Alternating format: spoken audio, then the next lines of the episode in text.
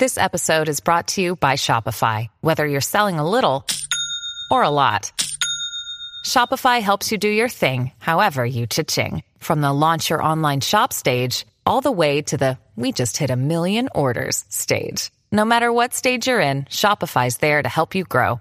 Sign up for a $1 per month trial period at shopify.com slash special offer, all lowercase. That's shopify.com slash special offer.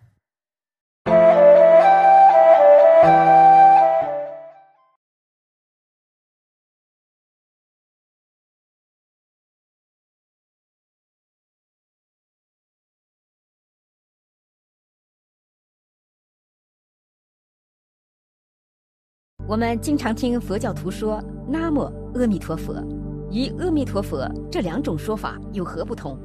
或者说，为什么念佛的时候要称“南无”两字？关于这一点，圣严法师曾有开示。法师说：“佛陀的第十七愿，我要成佛的时候，十方世界无量诸佛都赞叹我，说我是真正了不起的。若不是这样子，我不成佛。”这个话有毛病。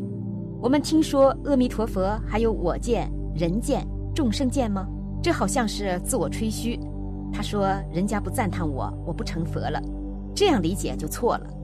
如果是我成佛的时候，我的名闻十方一切诸佛国土都能知道，都赞叹，他可替我传扬去，传扬一切众生升到我那国土去，异口同声对他赞叹，都称颂他南无阿弥陀佛。但是我们念佛的时候，有的时候说念四声佛号，阿弥陀佛，阿弥陀佛，阿弥陀佛，或者念地藏菩萨，念观音菩萨，有时候都念观音菩萨，观音菩萨，观音菩萨，这是图计数的方便。但是这个“南无”两字绝对丢不得。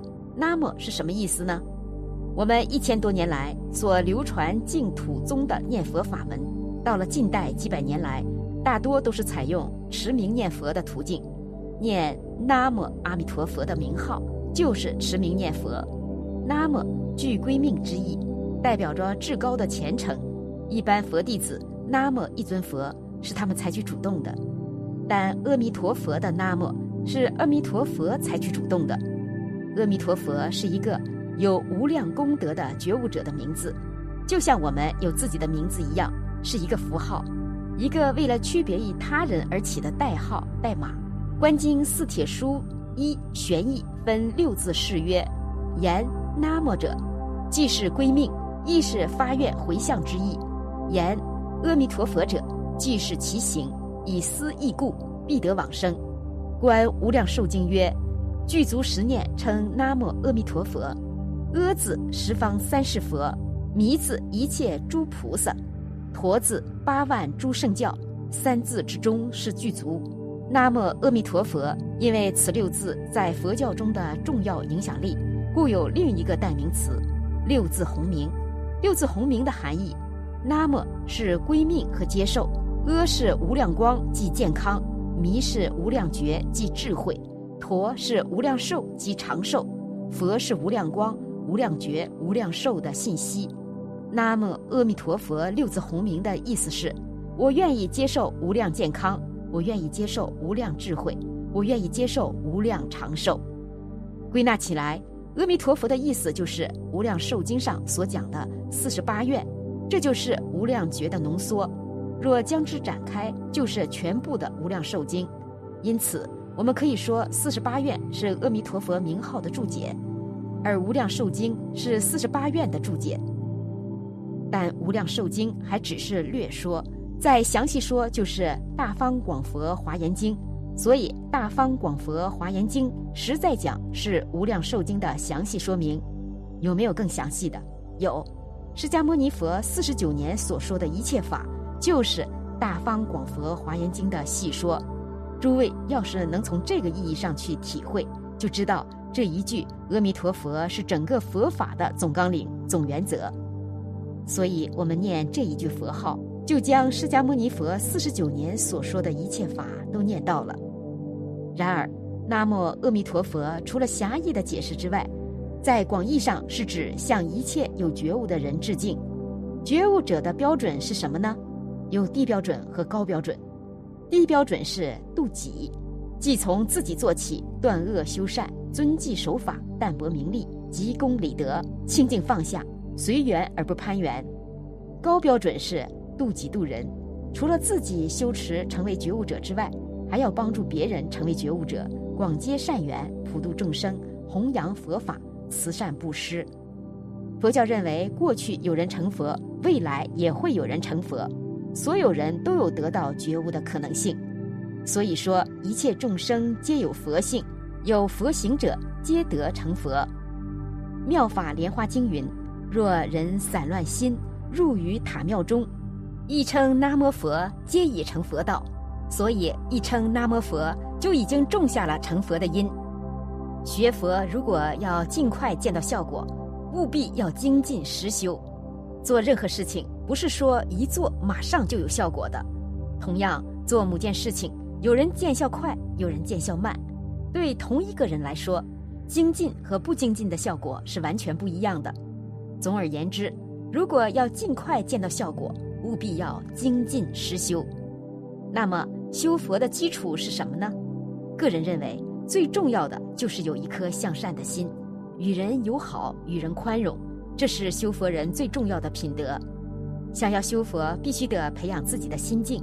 将自己拉到佛系的境界，不能因为凡尘俗事而扰乱自己的内心，不能因为一些小事情而与人斤斤计较，在生活中也不能极力的追求功名利禄和美女金钱。你需要平心静气，在平淡的生活中寻找生活的价值。很多人以为吃素念经、礼佛拜忏、做慈善工作，甚至修神通。修道有未卜先知的能力，或是把身上的气脉打通了，就叫做修行。其实，所谓修行，简单的说，就是修正自己身体、语言、行为的偏差，通过任何方法而达成这个目的，就是修行。所以，上述如诵经拜忏、吃素礼佛这些做法，的确可以让我们得到身心的平静安定，因此，它也是修行的方法之一。但不是修行的目的，这要弄清楚才行。至于修神通，佛教主张因缘果报，一切的一切皆源于过去生中的业力牵引，而有现前的受报，未来的出路也要靠着各自本身的努力才会慢慢好转。单凭神通是无济于事的。很多人梵呗唱得很好，诵经持咒都很熟练，这样固然很好，但这只是修行的入门功夫。所谓诵经不如解经，解经不如行经。经典教导我们修行的方法，知道方法，熟悉方法，还要一步一步确实的去做，才能得到修行的利益。如果在日常生活、工作之间，还是跟以前一样，动不动就怨天尤人、牢骚满腹，那表明吃素诵经只做了表面的功夫，对于修正自己的习气、行为和观念都没有丝毫的益处。我们要转变行为和观念，就是把贪嗔痴慢疑这些毛病改正过来。与人相处的时候，除了要用慈悲心包容宽恕别人的错误，同时还要发挥自己的聪明才智，将成果奉献给众人，随时随地的能运用理性和智慧解决各种烦恼。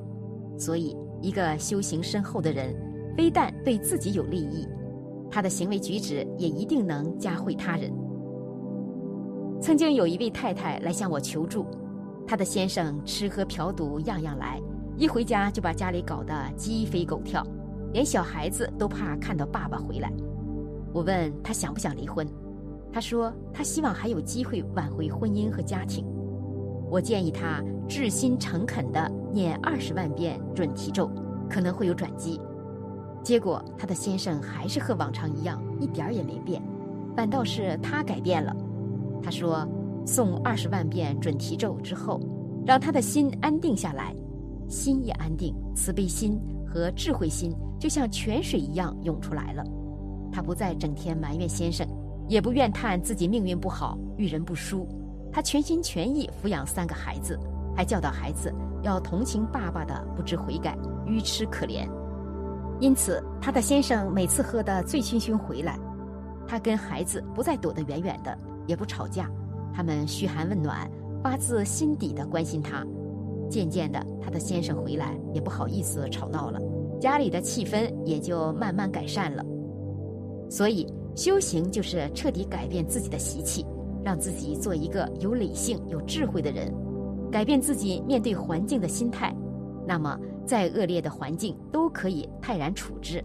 这样不但可以让自己身心安乐，也可以帮助身边的人开发内在智慧，得到身心安乐。这就是修行。